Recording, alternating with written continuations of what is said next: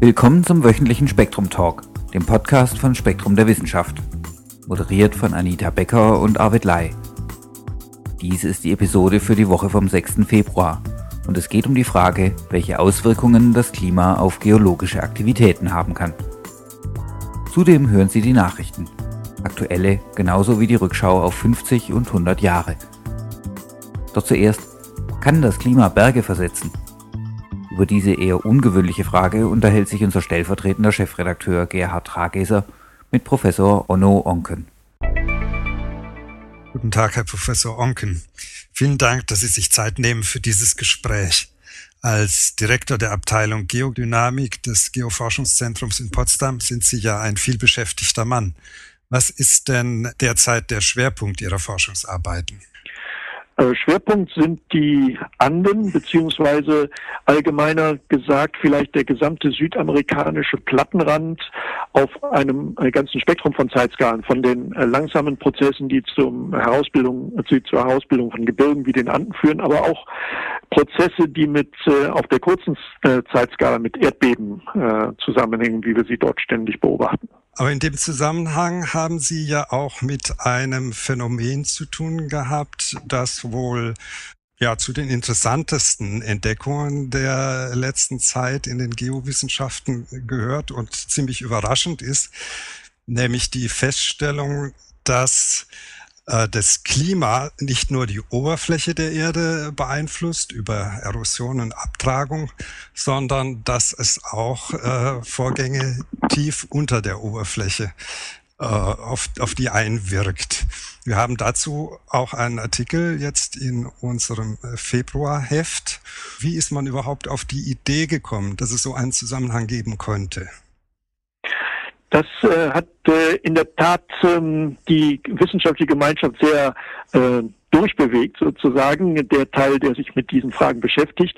Und ähm, der ganze Vorgang ist interessanterweise eigentlich ausgelöst worden, nicht durch Beobachtung an natürlichen Objekten wie den Anden zum Beispiel, sondern durch Modellierungsstudien, wo man äh, mit sogenannten numerischen Techniken im Computer äh, modelliert hat, was würde denn äh, passieren an einem Plattenrand, wo sich eine Platte gegen die andere schiebt, wenn äh, nun äh, durch Erosion an der Erdoberfläche Material entfernt wird. Und ähm, die Studien, die man damals durchgeführt hat, das ist äh, etwa 15 Jahre her, haben ganz überraschende äh, Beobachtungen zutage gefördert, dass nämlich die äh, Gebirge nicht äh, einfach nur durch Erosion zerstört werden, sondern dass sie buchstäblich Beine bekommen, dass sie aktiver werden und äh, die tektonischen Strukturen, aus denen Gebirgen aufgebaut werden, die äh, bedeutende Störungen und Verwerfungen äh, sehr viel aktiver werden, wenn äh, äh Niederschläge äh, in größerem Maße Gesteinsmaterial entfernen. Erst in den Folgejahren hat man durch ähm, genaues Nachsehen gewissermaßen an verschiedenen, äh, in verschiedenen Regionen festgestellt, dass in der Tat dies auch zu beobachten ist mit den äh, geeigneten Techniken. Und das hat äh, zu einer ganz neuen Forschungsrichtung im Grunde genommen geführt, die da äh, die sich in der Lage heute sieht, äh, immer besser zu sehen, wie der Zusammenhang zwischen Klima und Tektonik ist und dass in der Tat die unterschiedlichen Klimate, die wir auf unserem Planeten haben oder auch die unterschiedlichen äh, Klimaentwicklungen, die wir über die Zeit äh, in der jüngeren Vergangenheit gehabt haben, dass diese einen nachhaltigen Einfluss darauf gehabt haben, wie Gebirge sich entwickelt haben und wie sie heute aussehen. Ja, und wie äußert sich das jetzt speziell bei den Anden? Nun, die Anden sind ein etwas spezieller Fall. Äh, man muss äh, äh, berücksichtigen, dass die Anden ein Gebirge sind, das sich an einem Rand einer kontinentalen Platte gegenüber einem Ozean entwickelt und dies seit einiger Zeit durch ständige von uns so bezeichnete Subduktion, das heißt durch das Abtauchen der, der ozeanischen äh, Platte, äh, das ist der Südwest, äh, südöstliche Teil des Pazifik, unter Südamerika äh, angetrieben wird. Und dieses äh, äh dieser Prozess ähm, befeuert, äh, wenn man so will, äh, die Entwicklung der Anden dadurch äh, vor allem, dass äh, die mechanischen Eigenschaften an den Platten Grenzen, sozusagen dort, wo die Platten sich berühren, so beschaffen sind, dass diese Relativbewegung zueinander äh, zu einem erheblichen Anteil in Deformation umgesetzt werden kann. Das ist wie bei einem Autounfall oder bei einem Auffahrunfall gewissermaßen, äh, dass der Rand äh, der einen Platte dabei ständig deformiert wird. Und ähm, was hat dies nun mit Klima zu tun? Das ist ein lang bekannter Prozess und man genau. käme zunächst mal nicht auf den äh, Verdacht, äh, dass das Klima hier auch eine Rolle spielt. Aber äh, äh, interessanterweise, so stellen wir im Rahmen der Projekte fest, die wir dort in der jüngeren Vergangenheit durchgeführt haben, interessanterweise nämlich ähm, beeinflusst die Menge Sediment, die vom Kontinent erodiert wird und in den Tiefseegraben verfrachtet wird, nämlich dort, wo die beiden Platten zusammenstoßen, dass diese Sedimentmenge einen Einfluss hat auf die Mechanik, auf die mechanischen Eigenschaften der Plattengrenze selbst. Ähm, salopp gesagt, wo kein Sediment angeliefert wird, verhaken sich die Platten sehr effizient miteinander und ähm, die ein großer Teil der äh, Geschwindigkeit, mit der sich die Platten aufeinander zubewegen, wird in Deformation umgesetzt. Das und ist da, das, was wir in den zentralen Anden beobachten. Ja, und da gibt es äh, Unterschiede in verschiedenen Bereichen Südamerikas oder der Anden? Richtig. Wir haben ja äh, durch die globale Klimaverteilung auf unserem Planeten sogenannte Trockengürtel, sowohl auf der Nordhemisphäre wie auf der äh, Südhemisphäre und andere Bereiche wie den Tropen oder den gemäßigt kühlen Bereichen, wo sehr viel äh, Niederschläge äh, herunterkommen, die auch zu entsprechend hohen Erosionsbeträgen führen. Und in den Nordanden, wo wir im tropischen Bereich sind, oder in den Südanden, wo wir im gemäßigt kühlen äh, äh, Bereich sind, regnet es tatsächlich äh, sehr intensiv. Es werden große Mengen äh, Gesteins aus den Anden erodiert und als Sediment in den Tiefseegraben verfrachtet. Und das sind auch die Bereiche, die nicht sehr hoch werden. Sie werden nicht nur deswegen nicht sehr hoch, weil ständig Material durch Erosion entfernt wird, sondern es wird auch nicht so effektiv deformiert, weil die großen Sedimentmengen, die in den Tiefseegraben verfrachtet werden, wie Schmierseife gewissermaßen den Plattenrand oder die Grenze zwischen den beiden Platten schmieren und deswegen eine Übertragung von Deformation erschweren. Ja, äh, worauf beruht denn dieser Schmierungseffekt von den Sedimenten? Nun, es liegt vor allem daran, dass die Sedimente überaus wasserreich sind. Das ist eigentlich wie ein nasser Schlamm, den man, den man in einer Tongrube, äh, den jeder von uns mal in einer Tongrube äh, erlebt hat, der, der äh, Effekte äh, auslöst, die physikalisch dem Aquaplaning durchaus nahe kommen. Mhm, mh. Also obwohl jetzt so eine normale ozeanische Platte ja unterm Wasser liegt, äh, wird sie in ihrer Konsistenz von dem Wasser äh, eigentlich nicht beeinflusst. Während, Richtig. Äh, so dieses Lockermaterial, das bei der Erosion dann da in den Tiefseegraben geschwemmt wird, das hat eben von vornherein so eine schmierige Konsistenz, dass es äh, diesen Gleitprozess begünstigen kann. Ganz genau. Ja, und ja. Äh, wenn Sie das in den Mengen vergleichen wollen, in den äh, vor den zentralen Anden, wo wir eben mit dem mit dem Andenplateau, dem Altiplano, das zweithöchste Plateau auf diesem Planeten haben, mhm. dort haben wir im Tiefseegraben weniger als 200 Meter Sediment, das vom mhm. Kontinent hereingeschüttet mhm. wird, mhm. während vor den Südanden haben wir mehr als zwei Kilometer. Das heißt, im Norden ist ja durch diesen Effekt der Subduktion, der da ja ziemlich holprig stattfindet, also ohne, ohne Gleitmittel, ist ja offensichtlich von dem Kontinent unten Material stetig abgehobelt worden in der Richtig. Vergangenheit. Und dadurch hat sich da, haben sich da die Anden äh, nach Osten bewegt. Um welche Entfernungen handelt sich das dabei? Also wie stark war dieser Effekt? Also im Norden äh, können wir sagen, dass durch diesen äh, Prozess des mechanischen Verhakens, weil sozusagen die Plattengrenze nicht geschmiert wird, der Kontinent sich um etwa 300 Kilometer zusammengestaucht hat. Nicht? Die, mhm. die rund 800 Kilometer breiten Anden resultieren sozusagen aus diesem Zusammenstauchen. Äh, sie waren vorher also vielleicht um die 1100 Kilometer breit in dieser Region, aber mhm. etwa 300 Kilometer hat dieser Prozess in den letzten etwa 50 Millionen gebracht. Mhm. 50 ist, Millionen Jahren. Ja, und wie ist das im Vergleich zu dem südlichen Bereich der Anden? Ja, da, da, da ist, ähm, wie ich eben sagte, der Tiefseegraben heute erheblich mit Sediment gefüllt. Mhm. Äh, die Plattengrenze ist äh, sozusagen gut geschmiert, aber dieses äh, ist ein Zustand, der erst mit Beginn der Vergletscherung der Südanden äh, entstanden ist, also vor etwa fünf bis äh, sechs Millionen Jahren. Ähm, seither wird, äh, werden die Südanden von dem patagonischen Eisschild äh, bedeckt, das mhm. äh, im, zu Zeiten seiner maximalen Ausdehnung bis in die Höhe von Santiago nach Norden äh, mhm. gereicht ist. Mhm. mhm. Und ähm, dies hat einen nicht unerheblichen Effekt. Äh, Gletscher erodieren viel effizienter als äh, Regen und Flüsse, mhm. etwa um den Faktor 10 äh, effizienter. Und äh, mit dem Beginn der Vergletscherung der Südanden wird in sehr viel effizienterem Maße Gestein eben erodiert und in den Tiefseegraben verfrachtet. Und das hat die Mechanik des Systems im Süden äh, verändert äh, mit Beginn der Eiszeit. Vorher hat das System sich durchaus ähnlich verhalten wie in den mhm. zentralen Anden, aber es ist eben nie zur Bildung eines Hochplateaus, äh, das so breit ist, äh, gekommen.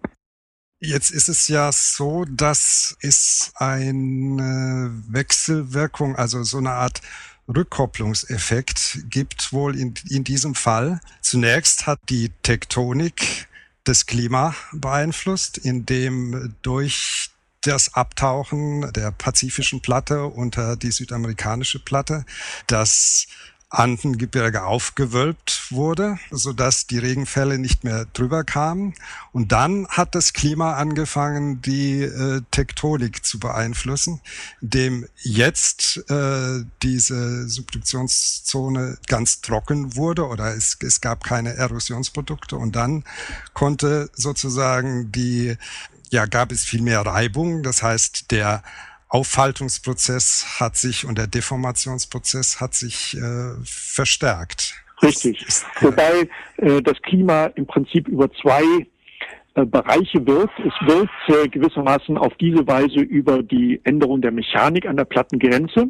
Mhm. Das ist das, was wir äh, meinen, in den Anden neu herausgefunden zu haben.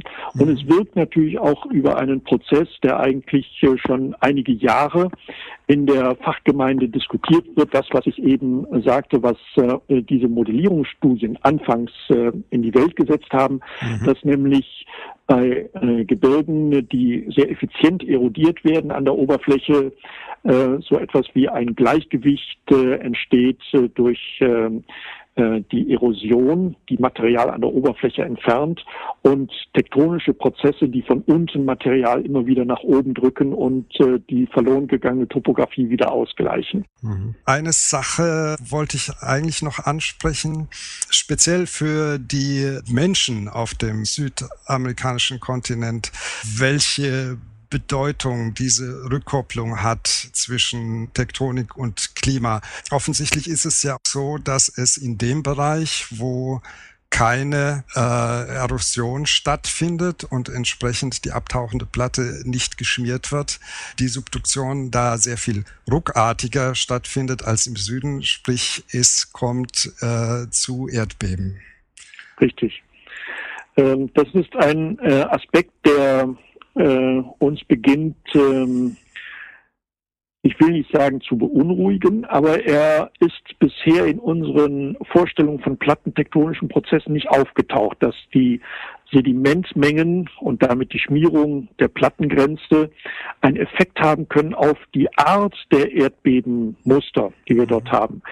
Ähm, wie Sie sagen, im Norden ruckelt es mehr, also im Norden Chiles gegenüber den zentralen Anden ruckelt es mehr. Mhm. Es sind äh, vielleicht in der Zahl der Beben mehr Beben, aber sie sind schwächer in ihrer Magnitude. Äh, anders im Süden, wo wir den mit äh, großen Sedimentmengen gefüllten Tiefseegraben haben, dort sind äh, die Beben etwas seltener, aber deutlich stärker.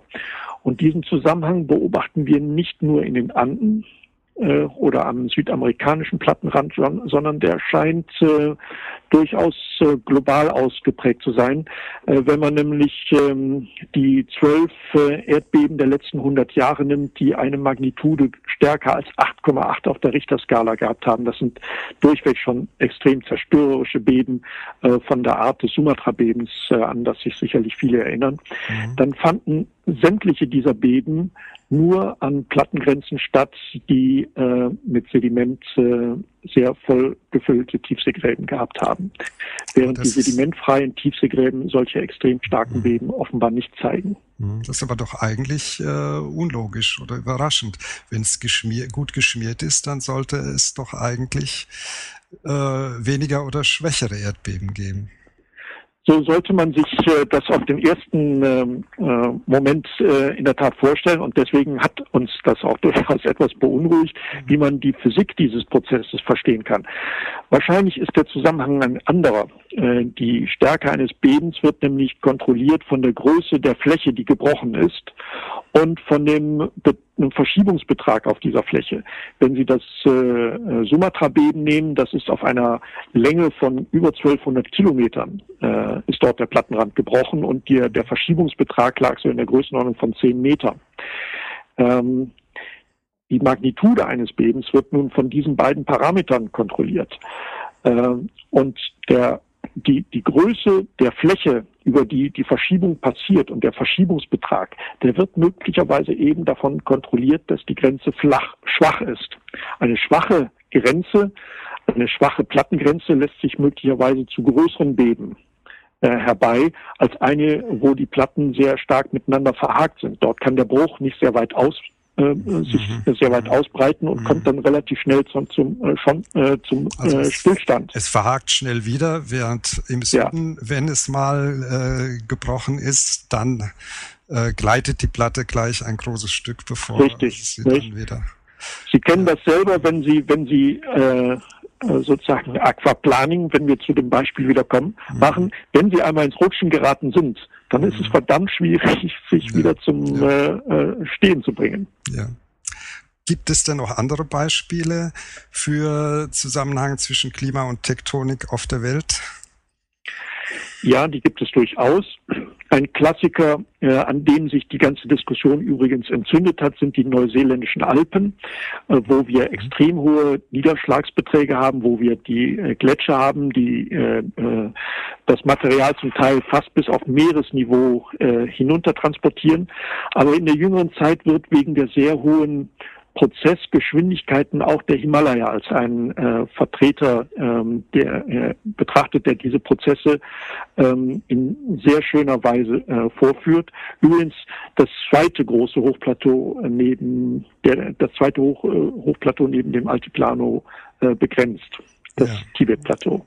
Okay. Äh, Herr Professor Onken, ich danke Ihnen für die ausführlichen Erklärungen und will Sie damit nicht länger von wichtigeren Beschäftigungen abhalten. Also, auf, wieder, auf Wiederhören. Wiederhören. Und nun Wissenschaft im Rückblick. Vor 100 Jahren berichtete das Bayerische Industrie- und Gewerbeblatt über eine Lohnauszahlungsmaschine, die in wenigen Minuten die Arbeit von Stunden leistet, und zwar mit viel größerer Sicherheit. Die Deutsche Exportrevue weist auf den Zusammenhang zwischen der richtigen Feuchtigkeitsmenge in der Zimmerluft und dem Verbrauch von Heizmaterial hin. Die Allgemeine Medizinische Zentralzeitung hat Studenten im Auge. Um den Einfluss des Studentenlebens, insbesondere des übermäßigen Biergenusses und des Verbindungslebens auf das Herz festzustellen, hat der Verfasser systematische Untersuchungen angestellt. Doch es ließ sich niemals eine Veränderung der Herzsilhouette nachweisen. Vor 50 Jahren meldet die Naturwissenschaftliche Rundschau die Entdeckung des Antineutrons. Der Industrieanzeiger berichtet über eine neue Methode zur Streugutaufbringung. Eine Schubkarre mit einer Öffnung im Boden und eine rotierende Scheibe, die ihrerseits von dem gummibereiften Laufrad angetrieben wird, erlaube eine gleichmäßige und gründliche Streuung. Die Elektrotechnische Zeitschrift berichtet, dass in Jeddah, Saudi-Arabien, die Errichtung eines selbsttätigen Fernsprechamtes mit der Begründung verworfen wurde, dass es damit jeder Frau möglich sein würde, mit jedem Mann außerhalb des Hauses zu sprechen. Deshalb werden auch keine Privatanschlüsse gestattet werden. Und nun die Nachrichten aus der Redaktion von Spektrum Direkt. Am Mikrofon Chefredakteur Richard Zinken.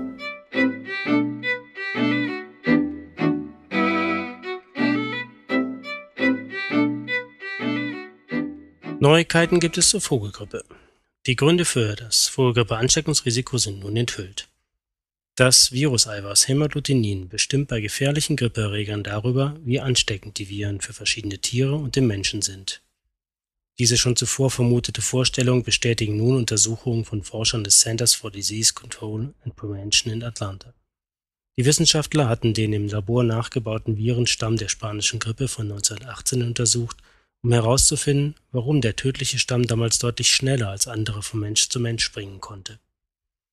Diese hohe Infektiosität ist eine Grundvoraussetzung für eine Pandemie in der Bevölkerung. Terence Dumpy und seine Kollegen infizierten nun Frettchen, die als Modellorganismus für die Ausbreitung von Viren von Mensch zu Mensch dienen, mit zwei am Hämagglutinin-Protein unterschiedlichen Varianten des im Jahr 1918 kursierenden Erregertypus H1N1. Dabei glich die eine Hämagglutinin-Variante in zwei entscheidenden Aminosäuren dem H5 des Vogelgrippeerregers H5N1. Frettchen, die gezielt mit diesem Virus infiziert wurden, erkrankten und starben, steckten im Gegensatz zu den mit der unveränderten Variante infizierten Tieren aber ihrerseits keine gesunden Artgenossen an. Virales Hämagglutinin bindet in einem ersten Infektionsschritt im Körper an bestimmte Zucker, sogenannte Sialinsäuren, auf der Oberfläche von Zellen das H5 von Vogelgrippeviren erkennt dabei einen bestimmten Sialinsäuretypus, der bei Vögeln an der Zellaußenseite der oberen Atemwege häufig vorkommt.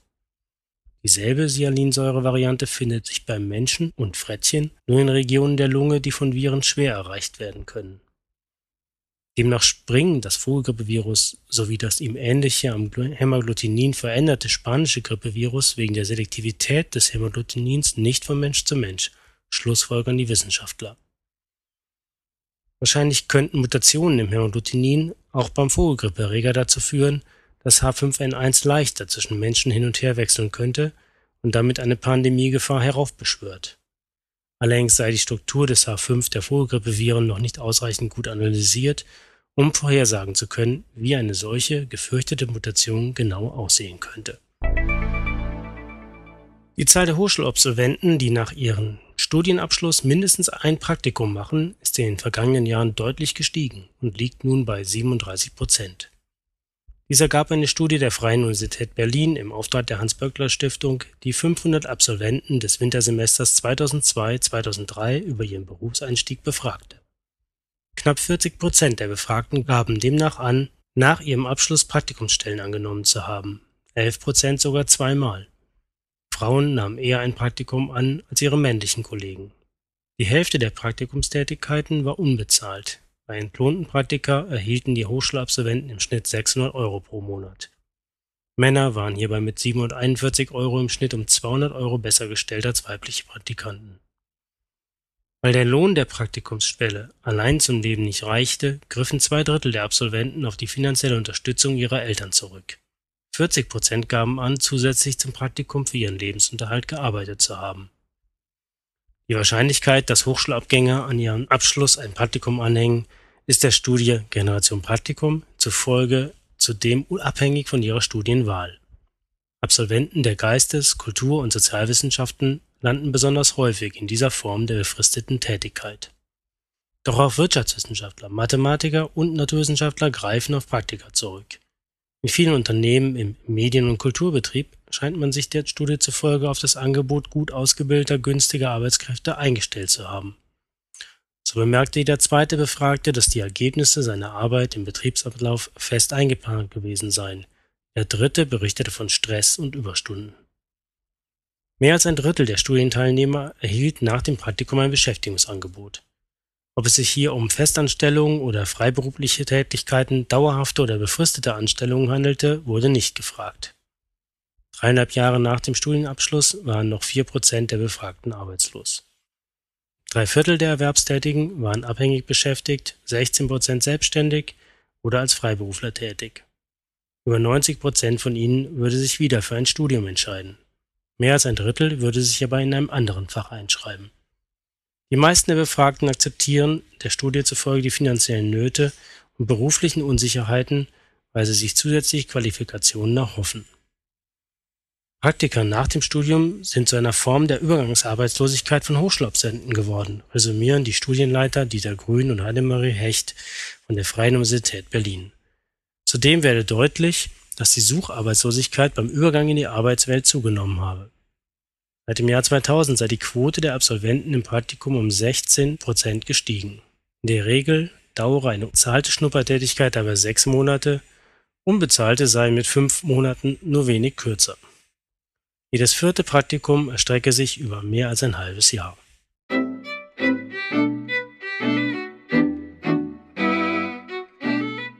Soweit Spektrum Talk Nummer 20. Wir hoffen, es hat Ihnen gefallen. Zum nächsten Mal wünschen wir Ihnen eine schöne Woche.